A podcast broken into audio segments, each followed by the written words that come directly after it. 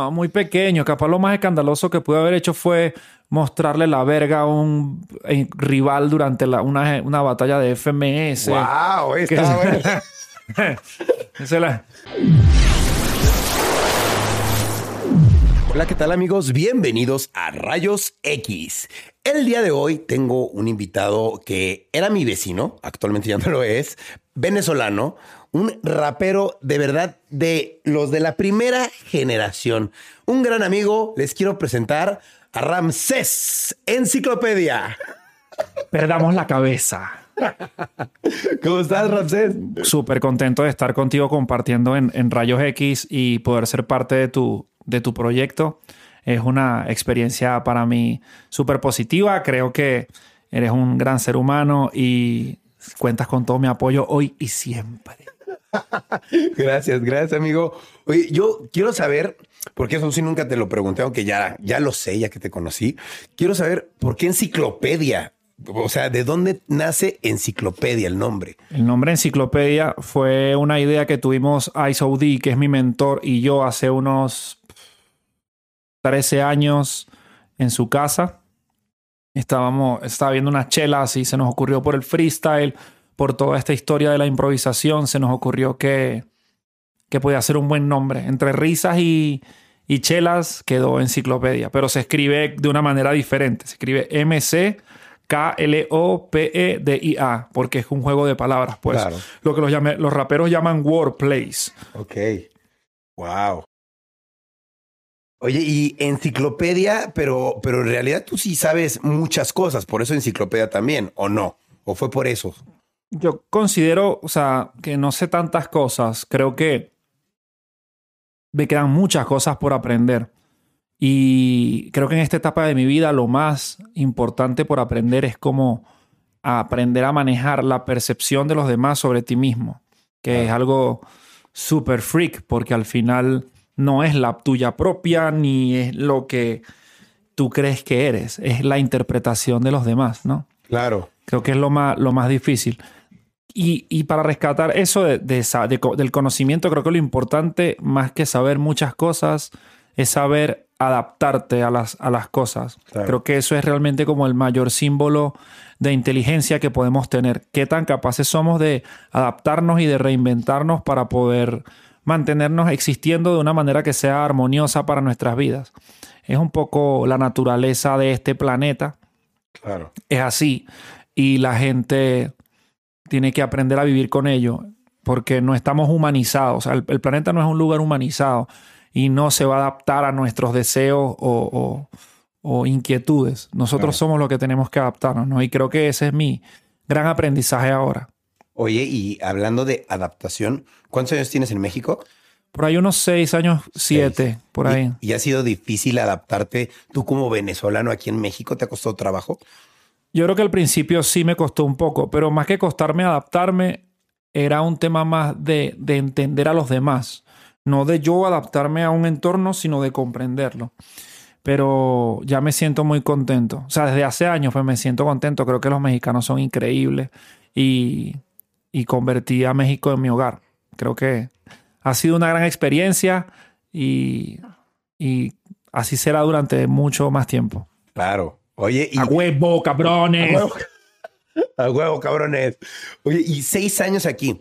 Antes de eso, ¿dónde vivías? Caracas. Sí. En Caracas. ¿Y cómo empezó esa enciclopedia allá en Caracas? O sea, ¿cuáles fueron tus inicios en el rap? ¿Por qué? ¿Cómo descubriste que te empezaba a gustar el rap o el freestyle? Wow, todo empezó escuchando una canción de un grupo que se llama La Corte. La canción se llama Hierro en una plaza que se llama la Plaza Los Ilustres en otra ciudad que no es Caracas. Era donde yo vivía antes de vivir en Caracas. ¿Cómo se llamaba? Se llama Barquisimeto. Ah, claro. Ajá, en Barquisimeto. Y ese día fue como una revelación, pues. Me, ¡Puf! Es esto del rap. Y empecé como... Ni siquiera sabía cómo se llamaba bien. En esa época no existía el internet todavía. Y eso fue en el 1852, cuando el internet no existía y los dinosaurios. Entonces, eh, era muy difícil tener como acceso al, al rap. Y eso hacía que fuera un poco más... eh, como...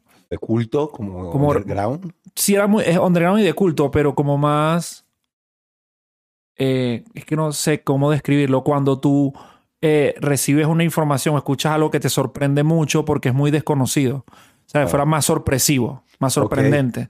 Porque ahora como hay tanto acceso a la internet y a tantas cosas, como que hay, hay más facilidad de, absorberlo. ¿sabes? Y eso hace que, que tu percepción de ello no sea la misma. Cuando es algo más exclusivo, más como difícil de encontrar, tienes como una, un aprecio diferente. Claro. Y lo descubriste y empezaste a hacerlo, cuando empezaste a practicar, ¿cómo, cómo mejoraste en eso? ¿Cómo te, te informaste? Yo creo que mejoré por una práctica durante unos años muy constante, digamos unos cuatro años. Practiqué unas dos horas diarias, tres para el freestyle, ¿no? El freestyle. Y, de, y desde el otro lado escribía canciones, poemas. Y poco a poco ambas cosas fueron como retroalimentándose y, y generando como un resultado positivo. Yo creo que hubo un, un, un estímulo que para mí fue muy importante y es que nunca logré conseguir las cosas fácilmente. Y eso me llevaba a tratar de ser mejor, ¿sabes? Claro. A tratar de mejorar y a tratar de improvisar mejor, de rapear mejor, porque no se me hacía tan fácil en mi entorno, pues. No tenía como la aceptación inmediata de mi entorno. Y me imagino que también en Venezuela todavía no surgía como esta ola, ¿no? De raperos. No, fue hasta el 2005-6 que empezó a surgir ya de manera más como como eh, pública. ¿no? Claro. ¿Tuviste algún tipo de, apoyo o hubo alguien que te dijera, sí, vamos a hacerlo juntos o hubo un grupo de gente? Iceberg, mi mentor Ice OD fue el, el que realmente más todavía pues estuvo presente y que más me ayudó a canalizar mis, mis, mis inquietudes. Fue la persona que después más gente pero siempre ha sido como grupos muy pequeños. No sé, a veces me pongo a pensar si será por mi forma de ser o, o por las expectativas que puedan tener los demás sobre mí, pero siempre ha sido una lucha constante. De adaptarte. De adaptarte y de, y de creer en ti, ¿sabes? Pero de también adaptarte, de no generar como, como fricción, ¿sabes? Sino más bien buscar la manera de poder fluir. Claro. Y en diferentes grupos fuiste fluyendo. ¿Y en qué momento es cuando tú te das cuenta que dices, wow, soy enciclopedia, la gente ya me conoce, ya me escucha.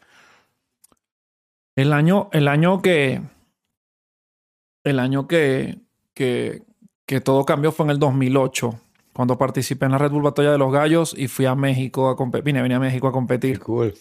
Ese fue el, el primer año de los cambios y después en el 2009, eso como que es el 2008 y el 2009 fueron los años en los que ocurrieron los cambios más importantes en mi, en mi carrera. Y fueron años muy locos por haber competido, llegar a las finales. Eso hizo que la gente como que... Prestar atención. Prestara mucha más atención. Pero me convertí en un artista establecido, yo creo que hasta hace apenas un par de años, pues. Claro. Sí, digamos, dos o tres años, pues. Ok. Sí. Wow. Y eh, eh, en, en esa etapa de comienzo, eh, yo porque he visto y tú me has platicado un poco, había más eh, en tu generación, más raperos como luchando porque el género pues destacara más, ¿no? Entre ellos, este, este, se me fue su nombre ahorita, este, eh, ah, este, que lamentablemente falleció. Cancerbero. Cancerbero, Cancerbero. Eh, él estuvo dentro de esta generación. Él es de la. O sea, yo, yo soy del 2000. O sea, yo, yo empecé en Los Gallos en el 6 y Cancerbero batalló en el 7. Un año, de un, año después. De un añito después. Pero él solo compitió un año y no tuvo como gran relevancia dentro de las batallas. Su importancia fue en los discos, pues, en todo lo que hizo. Índigos, Kansu, este, Vida, Vida y Muerte, Apache y Khan, Gimme Five, todos sus álbumes son como súper especiales, pues, de un contenido muy profundo. Claro. Y es de tu misma generación, se podría decir, ¿no? No, yo es como la siguiente. La siguiente. Sí. Ok. yo soy un poquito más viejo, poquito. Ok. ¿Y tuviste la oportunidad de, hacer algo musical con él? Por ahí hay como unas tres canciones. Una que se llama Corre, que es en colaboración con Benzina el Yami Sin Fronteras, que es con Rapsus Clay y César López, y El Mundito del Rap, que es con Iceberg y con Solo Soul. Oh, está bueno. ¿Y esas canciones están en internet? Sí, sí, sí, claro. La gente las puede escuchar. Qué cool. ¿Y tu relación con él fue buena, fue mala? Eh, fue linda, fue una relación súper linda. Un poco distante, pero muy linda. Distante en el sentido de que no nos veíamos todo el tiempo ni compartíamos todo el tiempo. Pero sí era una relación como enriquecedora para ambos, pues. Claro, a fin de cuentas, pues me imagino que tú le dabas tu punto de vista de, su música, en la tuya, y era como una retroalimentación. Sí, pero más, más allá de eso, era como una relación en la. En, la retroalimentación era en el sentido de que nuestros temas de conversación eran como más raros, pues. Teníamos, teníamos eso en común, esa empatía. Entonces nos permitía como entablar conversaciones que capaz con otra gente no podíamos, pues como no sé, extraterrestres o culturas antiguas, cosas locas, ¿sabes? Justo, justo me estaba preguntando, ¿qué tipo de conversación podría tener, podrías tener tú con él, ¿sabes? Me imagino algo rarísimo. Cosas así y, de libros, pues, de libros, de escritores. Sí, tú, lees bastante, ¿no? Ahora no tanto. Antes, antes leía un poco más.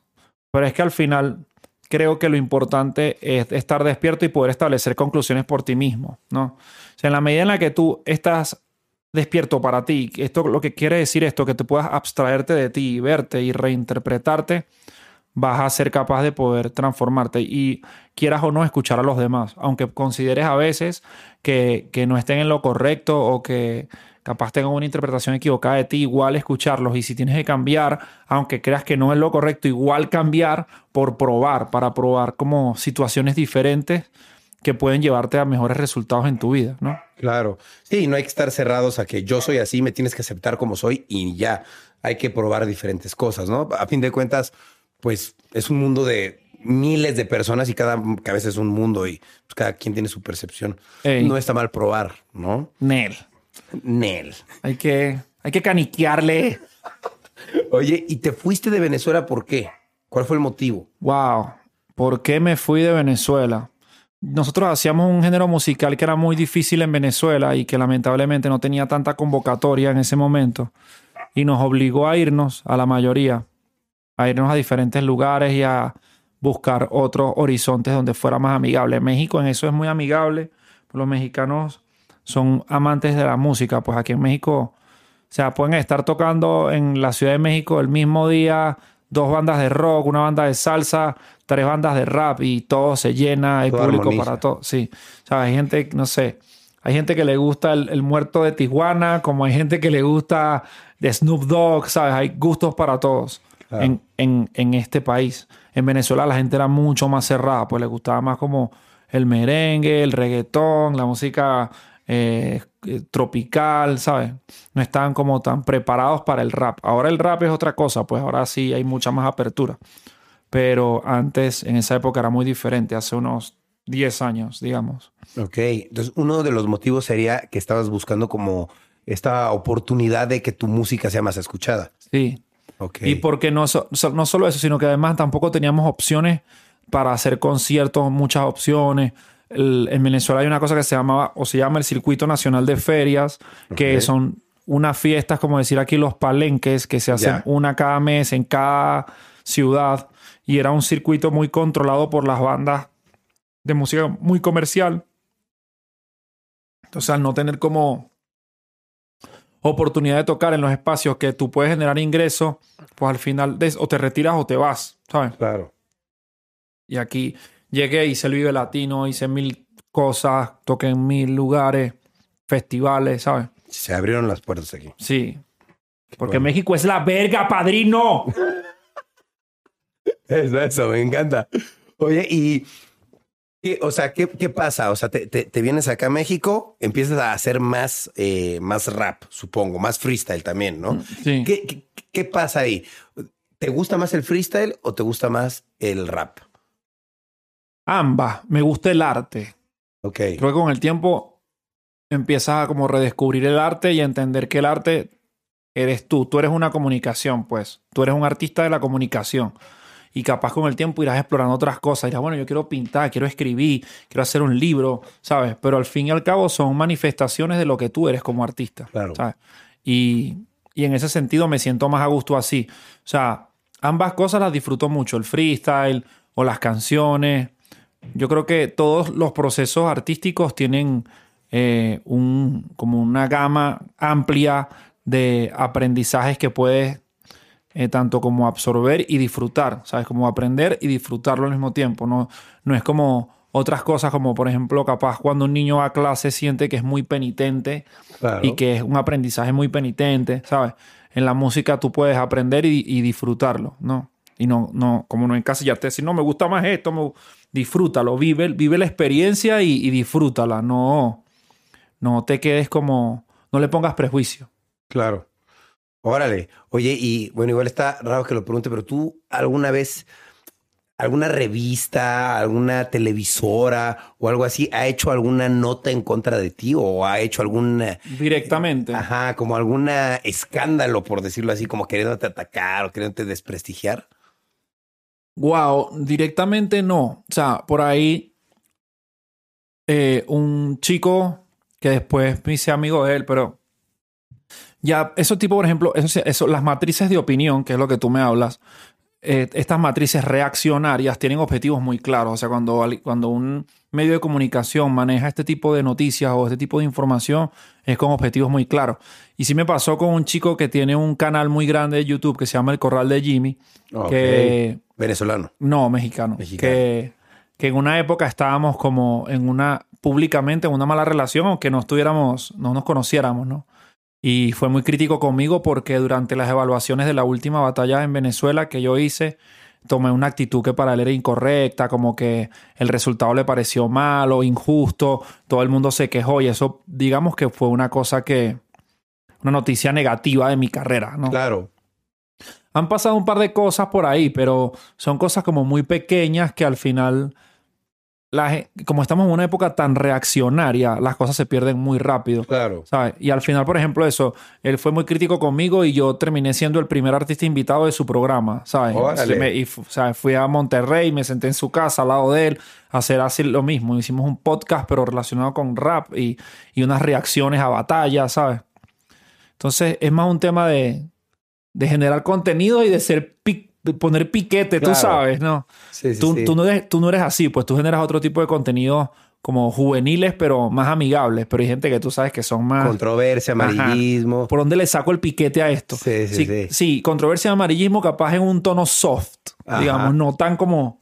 No es, o sea, sin que se malinterprete lo que voy a decir, no es, un, no es una foto del cadáver de una persona que fue atropellada por un coche, ¿sabes? Que son este tipo como de cosas bien amarillistas. Eh, pero sí tiene su grado de, de morbo, ¿no? Sí, sí, sí. Está, está bueno. Y no te, entonces no estás envuelto en muchos temas de esos, ¿no? Pequeños. No, muy pequeño. Capaz lo más escandaloso que pude haber hecho fue mostrarle la verga a un eh, rival durante la, una, una, batalla de FMS. ¡Wow! Está bueno. por, por ahí, pero después yo creo que, o sea, a los chicos les pedí disculpas. Creo que también fue una actitud incorrecta en ese momento de mi parte. Pero no sé, las batallas de rap son así. Bueno, es que es una batalla. Estás, a fin de cuentas, estás peleando contra alguien. Se me fue el pedo, se me fue el pedo. ¿Te calentaste de más? ¿o sí, llegué y se la mostré, no tenía que haberle mostrado nada. Putero de morro, sabían esa madre, chico de morrillo, ¿sabes? No, está mal. Está, mal, pero bueno. Yo, está mal, pero es gracioso, ¿sabes? Exacto, me da mucha risa, la verdad. No, no, no, es, no llega al punto de ser transgresor. Lo, lo, positivo es que justo en el momento en el que pasó el camarógrafo, subió la cámara, entonces a nivel público no, se vio. no, existen. Creo que existe por ahí una foto, pero, pero no existe tanto precedente de yo con la verdura afuera. Está bueno, ¿eh? Está bueno. Eh, y, luego, luego al día siguiente, perdón que te interrumpa, luego al día siguiente estaba bien envergado por el resultado de la batalla y subí una foto mía desnudo, desnudo, desnudo. ¿En serio? Ajá, exacto. Chiquen a su madre. mi cuerpo. mi cuerpo es mío, ahora lo toca. Bla, bla. Estaba el... Estabas enojado. Sí, pero yo creo que esas son cosas, inmadureces que uno comete cuando deja que su mente sea controlada por los impulsos, ¿no? Claro, obvio. Después aprendes y, ya te relajas más. Claro, ¿no? Y te, sirvió vivir eso porque ahora eres una persona más preparada para ese tipo de situaciones. Ya no vuelves a cometer ese error. No, ni de broma. No, ni de broma. No, no, no. Ok, oye, está, está bueno. Oye, y hablando de, de las batallas de rap, eh, ¿en cuántas has estado? Wow. Red Bull Batalla de los Gallos 2007, perdón, 2006, 2007, 2008 y 2009.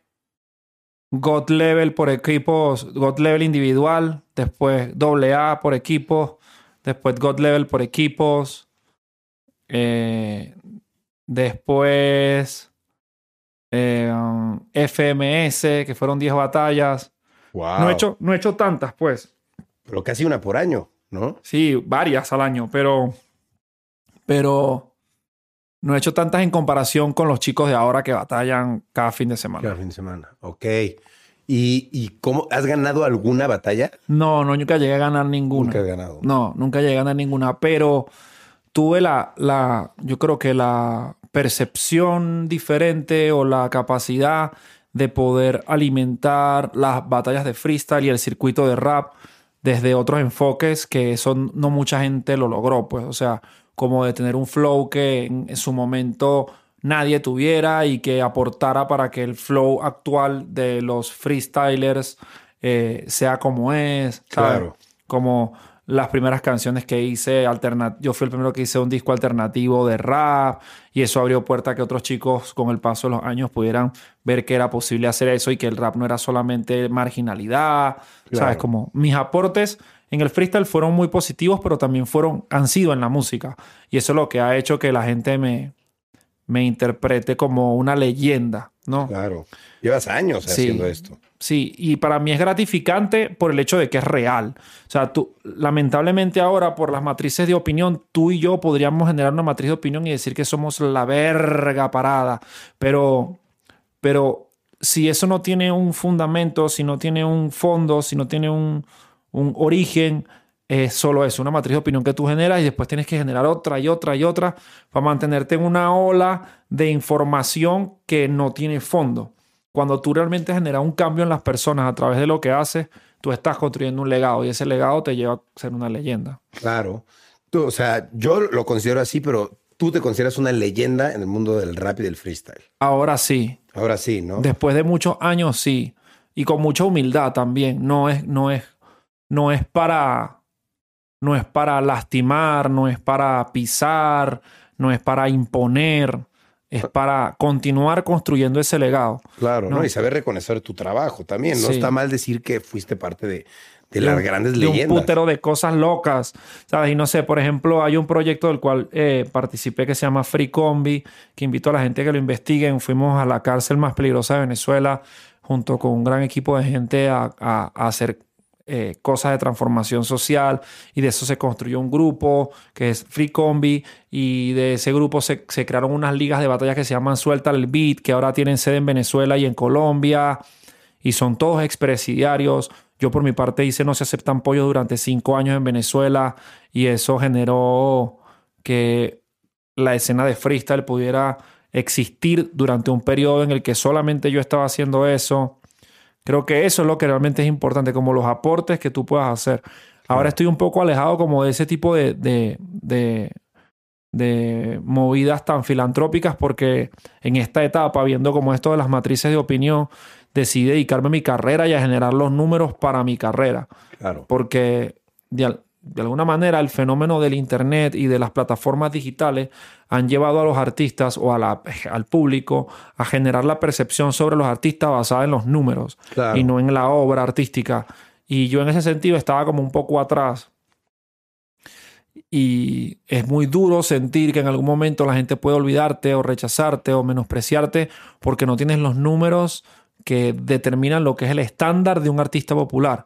Entonces ahora en esta etapa de mi carrera estoy sobres de los números, pues, de crecer de, y, de que, y de que mis plataformas digitales y redes sociales lleguen a, a otros alcances. Claro. Así como tú, que tienes 300 trillones. Bueno, pero ca- cabe destacar que, digo, yo no, no hago música, pero tú como músico, la Eso calidad... está de- más chingón, cabrón. ¿no? Tiene 24 millones de seguidores, tiene, debe tener como 60 millones entre todo el desmadre y hace entrevistas. Pero eso está bueno porque habla muy bien de ti, de la energía que transmites y de, y de lo positivo que eres. Yo creo que es algo lindo que la gente concientice sobre el Ryan, que más allá de todos los contenidos que haya hecho y cambios y experimentos y, y transformaciones artísticas en la comunicación, siempre con tu manera de ser, con una sonrisa, con la empatía que tienes, dejas ese, esa esencia en los demás de algo positivo. Gracias, ¿no? Gracias. no, sí, gracias. Intento siempre ser, eh, eh, ayudar en lo que se pueda, aportar. Tú sabes que siempre lo que necesites, pues cuentas conmigo. Gracias. Quiero una chaqueta que está colgada en tu en tu, ¿cómo se llama? En, tu armario. En mi armario. Ajá. Quiero una chaqueta de Gore-Tex que tiene el Ryan y que he decidido durante días meterme en su mente para ver si puedo manipularlo psicológicamente y que de repente me entregue la chaqueta finalmente. Sí, sí, sí. Me, lo, me lo ha estado diciendo Gore-Tex, Gore-Tex, Gore-Tex. Te lo está diciendo 47 millones de veces. Pero es que me gusta mucho eh, Gore-Tex y Gore-Tex es una tecnología que usa North Face para su ropa. Y la que tú tienes es de Supreme con Gore-Tex. Entonces es todavía más rara. Y me da el... La quiero, la quiero, la quiero. Tres doritos después, gracias Ryan. Y Ryan así con cara de Dios mío, ¿por qué hice esto? Este cabrón. Bueno, no puedo dejar de intentarlo, no puedo dejar de intentarlo. Está bien, no, ley de la atracción, está bien, lo estás logrando. está bien, está bien. Oye, y para ti, actualmente ahorita, ¿quién es el mejor eh, rapero actual? ¿En español o en inglés? En español. Wow. Mejor rapero en español. Casi no hay raperos actualmente. O sea, hay muchos, pero no hay populares. Por el tema de eso, lo que te digo, ¿cómo es la medición? Hay un chico venezolano que es muy bueno que se llama Horus. Hay un chico que se llama Rafael Lechowski que también es muy bueno y gente...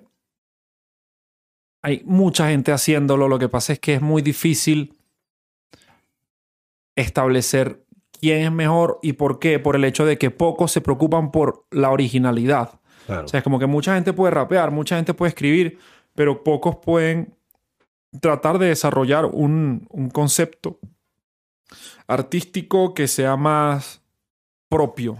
Más completo, ¿no? Sí y más propio, ¿sabes? Como que... Con más identidad. Con más identidad, ¿me entiendes? Tú, por ejemplo, tienes una identidad súper definida y yo, uno define una identidad, una línea de identidad. Claro, cómo hablas, cómo te vistes, cómo cantas. Cómo cantas, todo. El tono en el que cantas.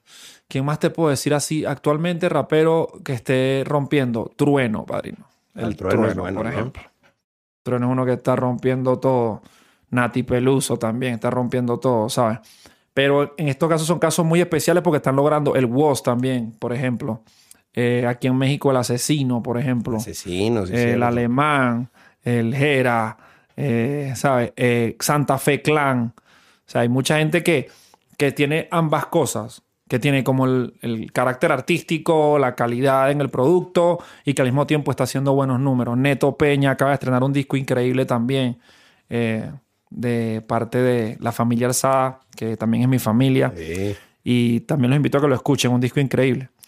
Hay mucha gente, ¿sabes? Trabajando. Trabajando, caniqueándole machín, ¿no? Porque es un, es un trabajo que lo requiere. Y, por ejemplo, hablando ahora del freestyle, es otro mundo un poco parecido, pero sí es muy diferente porque es un, un rollo más de improvisación. ¿Quién tú crees que es un gran freestylero? En este momento, el Hasir. Hasir. Sí, Hasir, un chico de España que quedó ahorita entre los primeros tres de FMS. Hasir, Bennett, Cacha, por ahí, este, el Raptor de aquí de México, el RC, el Estepario. Hay mucha gente que también está caniqueándole un montón. Claro. ¿No? ¿Y cómo, ¿Y cómo gana dinero un freestylero? Porque es, esos freestyles que ¿Cómo gana dinero un freestyler? Esto lo vamos a ver en Patreon. Suscríbete, paga por ello. Ok, ¿cómo gana dinero un freestyler? Los freestylers ganan dinero de las fechas, pero tienes que ganar. Claro, o sea, tienes que, tienes que generar la percepción de éxito a través de las, de las eh, victorias en batallas y que eso te lleve a que tú puedas cobrar un budget por batallar. Claro. Pero antes no. Sí, no te pagan nada. Por el simple hecho de hacerlo, no te pagan. A menos de que seas uno de los más duros. Los que yo te nombré todos les pagan. Obvio. obvio, salga sapo, salga rana, cobran. Claro. Pero si estás empezando, no, es muy difícil, pues. Muy difícil. ¿Y ¿qué le consejo le podrías dar a la gente que, porque yo he visto mucha gente en la calle que, que les encanta el freestyle y que están en la calle freestyleando con sus cuates y los he visto mucho en México. O sea, ¿qué consejo se les puede dar a ellos para que ellos puedan poder destacar, brillar haciendo eso? Que entiendan que es un deporte que requiere de mucha disciplina y requiere de enfoque. ¿En qué sentido? en que tú tienes que defragmentar el freestyle en tu casa sin rapear y analizar como todas las cosas que se necesitan para ser mejor e ir cumpliendo esos requerimientos, ¿sabes? Como tener un buen delivery, que es una buena puesta en escena, tener un buen workplace, que es la manera en la que dices las cosas, tiene que tener juegos de palabras, calambures, cosas, tener eh, un buen tono de voz en el que tú puedas, ¿sabes? todos estos elementos juntos te hacen empezar a, tener agentes, eh, elementos diferenciadores, que son los que te hacen sobresalir al final. Claro. Yo, por, ejemplo, además de que sé que haces freestyle. Pero, pero perdón que te interrumpa, pero para algo como un tip más así inmediato, es pensar que el freestyle son un conjunto de frases que tú vas hilando, ¿no? Pero tú puedes, tú puedes como eh, eh, profundizar en eso a la expresión más pequeña que en este caso serían dos frases, ¿no? Eh, yo estoy con Ryan, eh, vaya, vaya. Dos frases. Ryan con vaya, vaya. Esa me la saqué de aquí de la manga, ¿eh? Estaba buenísima. No, o sea, esa es una forma muy sencilla de decirlo, pues, pero digamos, esto que nos filma es la cámara y el lente. Eso tiene un prisma que nos hace diferentes. Son dos frases, ¿sabes? Claro. Y después completas dos más y después dos más, y después dos más, ¿sabes? Pero no pensar en que tienes que, no es que veas el freestyle como una cosa imposible y demasiado grande, sino velo como el desarrollo de dos, una frase, otra frase, otra frase, otra frase. Y además no tienes necesariamente que todas rimar con la misma terminación. O sea, tú puedes hablar de el jugo de naranja, eh, fluyo en banda, esto es el micrófono, nunca soy monótono, ahí está la luz, hablemos con Jesús, ¿sabes? Igual le vas puedes a... cambiarlo cada frase. Cada dos frases lo puedes cambiar un millón de veces y no, y no sentir que te quedas sin recursos, pues, sin recursos literarios. Wow. Oye, y tú, o sea, digamos, ¿hay algún tutorial o algo que pueda ver la gente como para decir, ah, mira, voy a ir aprendiendo a freestylear? Yo tengo un proyecto que estoy construyendo ahora que va a ser exactamente eso, pues. Uy, qué cool. Un, un pequeño módulo eh, que va a tratar sobre cómo aprender a, hacer estas cosas más profundizado, pues mucho más profundizado. de una hora interactivo, súper amigable, con una óptica muy de memes, de internet, ¿sabes?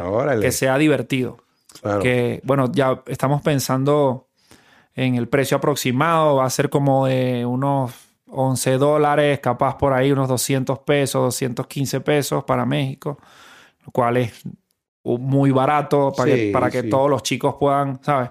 Y que esté disponible eh, el método de pago para toda Latinoamérica, que se pueda pagar en un OXXO, que lo puedas pagar con la tarjeta de tus padres, no vayas a robar la tarjeta de tus padres, este, que lo puedas pagar de cualquier manera y que te sirva como algo eh, constructivo dentro de esto del freestyle y el rap. Claro. Oye, está bueno, porque no hay una escuela, o sea, hay escuelas. Existe mucha gente haciendo como diferentes movimientos relacionados con esto, pues, pero no hay una formal, no, existe una escuela formalmente claro, de, freestyle. Ya en el futuro, cuando tranquilo, cuando nos peguemos bien pegados y hagamos un chingo de varo, hacemos un pinche edificio bien grande con un chingo de profesores de música y algo lindo, ¿no? Oye, y ahorita se puede hacer eso, eso es a donde vamos, pero de dónde vienes, no existía eso para aprender a freestyle. No, aprendías tú solo dándote golpe contra las paredes. Sí, por eso muy poca gente sobresalió en esa época, porque poca gente tuvo como la inteligencia emocional y la percepción de poder decir, bueno, yo tengo que transformarme y cambiar para poder eh, crecer en esta movida. Claro. Oye, y antes de todo eso, tú cuando pues, eras, digamos, un pequeño Ramsés, ¿qué pasó cuando eras joven? O sea, de verdad, tú ya decías, me gusta el freestyle, porque no existía. Pero tú ya veías como me gusta la música, me gusta el rap o me gusta yo lo artístico. Yo comencé con la música a los 13. Órale. Con la música tradicional venezolana y a los 16 con el rap. Entonces siempre tuve como la inquietud. Sí, ok, siempre. siempre. ¿Tú tomaste clases de música de niño? Sí. Ah, ok. Sí. Pero que como leer partituras. Más tocar un instrumento. Ok. Tocar el cuatro y aprender algunas melodías más sencillas. Sí. Y So- después con el... Solo tocas el 4. Sí. Ok, Y después con el rap ya te disparaste. me explotó el cerebro. Y, de- y desde muy, muy chavito, tú decías, sí me gusta la música, estoy estudiándolo, estoy haciendo lo que me gusta. ¿O te gustaban más cosas? No, siempre la música. Siempre la música. No era mi propósito de vida en ese momento, pues Claro. eso me di cuenta con los años, con los años, pero siempre me gustó mucho.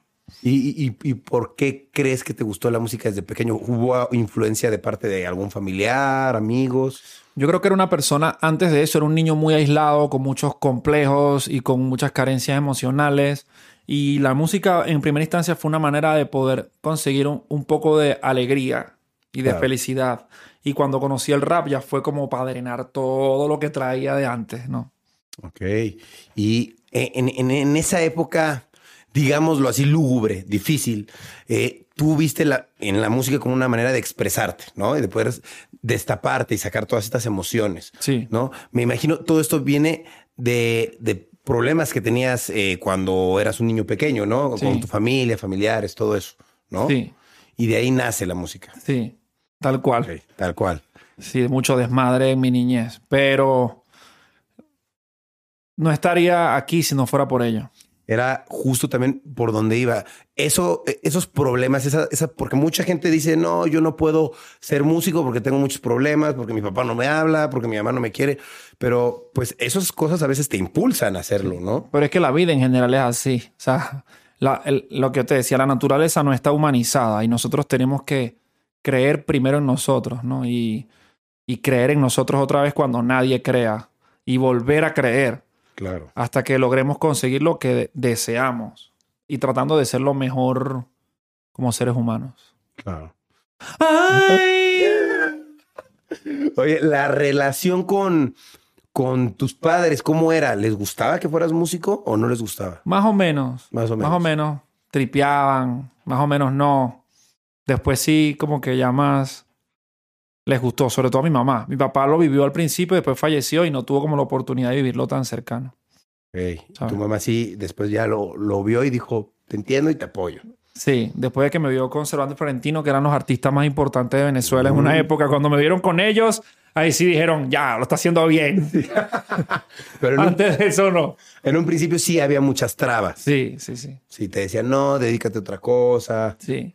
No, más que decirme que, más que decirme, no, no tenía como el, el impulso. El impulso Ey. y el apoyo, la aprobación. Sí. Ok. Y ahora tú, por ejemplo, si tus hijos te dijeran, oye, yo quiero ser músico, ¿les darías todo el apoyo? Claro, Sí. obvio, lo que quieran. Que hagan lo que quieran. Mientras sean felices y no lastimen a nadie, Claro. que tiren para adelante. ¿Cuántos hijos tienes? Tres. Tres, ¿no? Tres. ¿Y qué, qué tal? ¿Les gusta la música o no? No tanto. Son algunos, lo- los dos últimos son muy pequeños y el mayor no le gusta tanto. Poco a poco ahí, Les va a sembrar un poquito de... ah, que se liberen y que hagan lo que quieran, pero que Claro. sean felices, que entiendan que nosotros, en su familia, tienen apoyo. Sí, eso es lo más importante. Lo fundamental. Oye, y ahorita ya que ya estás al 100% dándole a la música, ¿qué proyectos tienes a futuro? ¿Qué, qué, qué te gustaría hacer a futuro?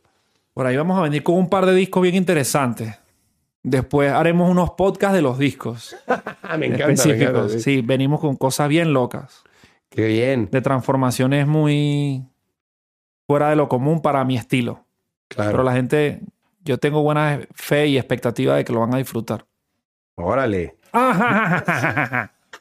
Y esto fue Ryan, Rayo X y Enciclopedia, el mejor programa que has visto en tu vida.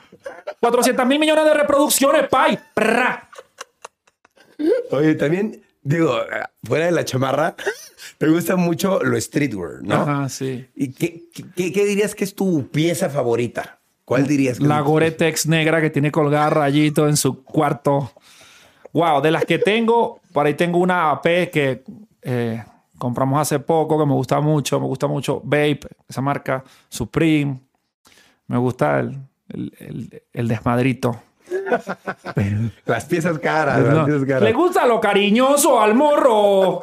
Pero bueno, yo creo que más que por lo caro, me gusta porque es una expresión de nuestra cultura rapera. Claro.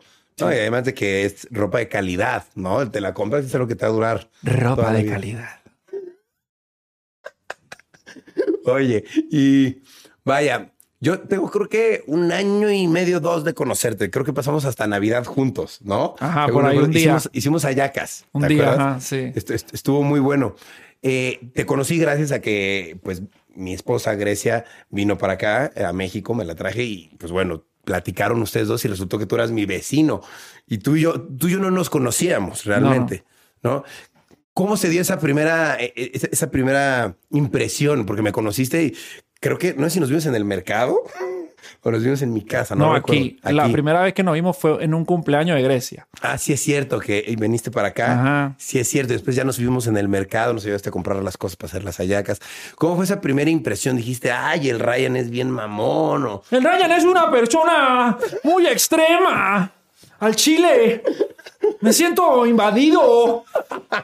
No, yo creo que te lo comentaba fuera de cámaras. Creo que eres una- un ser humano increíble, pero tal vez por la confianza antes eras un poco más introvertido, ¿no? Más callado. Exacto. Pero tú eres, tú eres la riata, cabrón. ¿Qué quieres que te diga aquí delante de todos estos elementos? No, yo igual cuando, cuando te conocí en un principio, digo, yo te lo digo, dije, "Ah, este güey es, es medio extraño. O sea, Tú estás loco a la verga. dijiste, es extraño. O sea, y, lo platicábamos hace rato, ah, fuera de, de las cámaras, que, o sea, eres buena onda, eres muy buena onda, te conoces y, y- y da mucha risa cómo eres. No, no por burlarse, sino porque dices comentarios muy chistosos y tienes una, pues como un sentido del humor muy, muy gracioso y muy inteligente, también muy pensado, pero Pero a la gente no le gusta a la gente no porque le los transgrede. Como, como que les da miedo, les da miedo. Es como un humor muy miedo, inteligente. siento miedo de conocerte. Estoy sintiendo cosas. Know me. You know me. Why not? Vívelo. Es que yo creo que Ramsés es la clásica persona que llega a una reunión, no habla demasiado, pero con las poquitas cosas que dice te hace reír y, y saca O cosas. muy- valiverga. O, o valiste verga y te dicen, ah, ese güey es. Ese muy raro". güey es una pedazo de escoria. Yo no quiero hablar más con ese güey. Está bien creído a la verga. Bichos raperos creídos. Cabrón, yo también tengo pedos. ¿O qué crees? ¿Que estoy todo el día en un cagadero de echarme risas? No. Lo normal, todos tenemos pedos, claro. No, pues es, es en broma, chicos. No me malinterpreten. Todo esto es... Lo que pasa es que yo creo que mi error, capaz, es no aprender cómo hacer notar la diferencia en cuando estoy hablando en serio y cuando estoy De bromeando. broma. Exacto. Sí, claro. Y muchos pueden tomar algo como ofensivo, ¿no? Exacto, exacto. Tomar en serio. No me tomen en serio. Escuchen la música y vean el podcast de Ryan. Más nada. ¿Alguna vez te, te has como frustrado creativamente que digas, no, ya no sé ni qué música hacer porque a la gente no le gusta nada? Re- Es que nunca lo he hecho por el gusto de la gente. Entonces eso me ha permitido como siempre mantenerme Activo, como haciendo cosas que te gusten. haciendo lo que he querido. ¡He querido! Entonces no has como tenido como una frustración creativa, por decirlo así. No, Nunca. no. Siempre has estado activo, generando. Haciendo las locuras. A pesar de saber que capaz no van a tener un impacto mediático inmediato. Pero esa es la misión del que deja el legado, pues como seguirle dando. Claro, ¿no? Y lo importante es que a ti te gusta lo que estás Sí. haciendo, ¿no? Sí. Cuando te gusta, pues no te cuesta. Y ahora viene el perreo. Ándale. Vas a, vas a empezar a hacer reggaetón. No, No, no lo sabemos. no lo sabemos. ¡Ah! Ok, está bueno, está bueno. Pero está, es- está padre que, que ya yo considero que eres un gran músico fuera del rap. Digo, yo te he escuchado cantar y cantas increíble. Digo, si Gracias. ustedes no lo han escuchado, la verdad es que fuera de que rap, freestyle, de verdad, cualquier género que te he escuchado cantar, tienes como un color y tono de voz muy, muy particulares y muy bonitos. Cantas muy bonito, literal. Y es como, wow, qué cool que cantas así. Y es como, eso te abre. Gracias, Ryan, por lo que me toca. Sí cantas muy bien, sí cantas muy bien. Sea. Yo creo que puedes tener una infinidad de posibilidades y tienes el talento, que es lo más importante. Eso, pues, eso, no, eso se, se ve, se escucha. Se siente en tu cuerpo, escucha Ryan Rayos X, el podcast featuring enciclopedia. Ah. De locos. De locos, de locos. Me gustaría que, que que improvisaras algo, ya que estamos terminando. A huevo. Porque me gustaría invitarte otra vez para platicar, para improvisar um, algunas cosas, pero ahorita yo sé que ya te tienes que ir, yo también ya me tengo que ir. Fue Estamos corriendo. Este podcast se está grabando en un carro que va andando. algo así. Entonces, me gustaría que como escuchar algo improvisado tuyo, que tú eres Como, buenísimo como despedida. Ya pa. Sí, Como este es el, el cierre. el cierre, exacto. Wow. Algo que tú quieres improvisar o igual te doy unas palabras o no sé qué te gustaría a ti. Lo que tú quieras, yo me siento igual. Mm, pues algo que tenga que ver como con México, Venezuela, con la comida y con el amor. El amor trasciende porque no tiene ley. Y a pesar de los pesares, yo sigo siendo el rey por aquello que de mi voz emana, por mi tierra venezolana y la bandera mexicana, por sentarme en el zócalo a comer tacos de canasta. Haré de mi corazón todo lo que me plazca, porque mi cerebro nunca falla y porque tengo la bendición de Dios de la amistad del Ryan. ¡Ay! Pero todo esto que ves y que piensa Rancés es para meterte, para meterse en tu mente. Eh, no lo van a entender. Capaz no lo puedes comprender, igual lo hago por placer. Todo en el fondo es por la chaqueta de Gore-Tex. Se, se le está ganando, se le está ganando. Y por tu show, una chaqueta de Gore-Tex. Dios. Gracias, gracias, gracias. Gracias, gracias. Gracias, gracias. No, no, no. Much- muchas gracias por, por venir. Digo, vivías aquí al lado, venías muy seguido y ahora ya vives en Guadalajara. Ya, Sí. se- ahora se te extraña. Espero vengas más seguido. Y pues me encantaría que, que hiciéramos otro podcast con, con más freestyle, hablando a lo mejor más a fondo todavía del tema, que creo que me quedan muchas dudas. Y pues creo que tú eres un gran representante del rap y del freestyle, definitivamente, desde Venezuela, México y toda Latinoamérica. Y toda tu historia, la neta es que se me hace muy interesante. Creo que eres una gran leyenda del rap y del, y del freestyle. Te felicito. Contenidos para adultos en Patreon y OnlyFans. Rayo besándose con enciclopedia. No, muchísimas gracias, pa. Seguro vamos a hacer otro podcast y haremos muchísimo contenido. De eso se trata. Para el próximo vamos a buscar invitar otros freestylers y, y podemos hacer un, Un versus ahí o algo así. un desmadre. Un desmadre. Me parece perfecto. Muchas gracias por haber venido. Eh, Gracias a ti, pa. ahorita platicamos lo de la, lo de la Gore-Tex. Este, Gore-Tex, Gore-Tex, Gore-Tex, Gore-Tex. igual, igual te la presto, igual te la intercambio, no sé. Me parece muy bien. Gracias por venir, gracias por eh, tu apoyo y pues sabes que este es un lugar que está abierto, un espacio abierto para cuando quieras venir, cuando necesites, eh, no sé, nuevo disco, nuevo lo que sea, tú nada más me dices y estás más que invitado. A huevo. Bueno, Gracias, chicos. pues muchas gracias a todos por haber visto Rayos X en esta ocasión. Yo me despido. Muchas gracias, Enciclopedia, leyenda del rap y del freestyle en Latinoamérica, definitivamente. Vayan a escuchar su música, por favor, en YouTube, en eh, Spotify, ¿cómo te encuentran? Enciclopedia en YouTube, enciclopedia en todas partes. Pongan enciclopedia y pongan la Pero no enciclopedia plataforma. como enciclopedia con la E, no. M-C-K-L-O-P-E-D-I-A. Así, así lo tienen que poner. Igual les está apareciendo en alguna parte de la pantalla para que pues vayan y, y vean cómo se, escri- se escribe. Si están viéndolo, Oh, si lo están escuchando, pues ya lo escucharon como lo deletreo. Y pues bueno, yo me despido. Muchas gracias por estar aquí, amigos. Y pues no se pierdan otro capítulo en, en estas semanas eh, de Rayos X. Nos vemos. Cambio y fuera.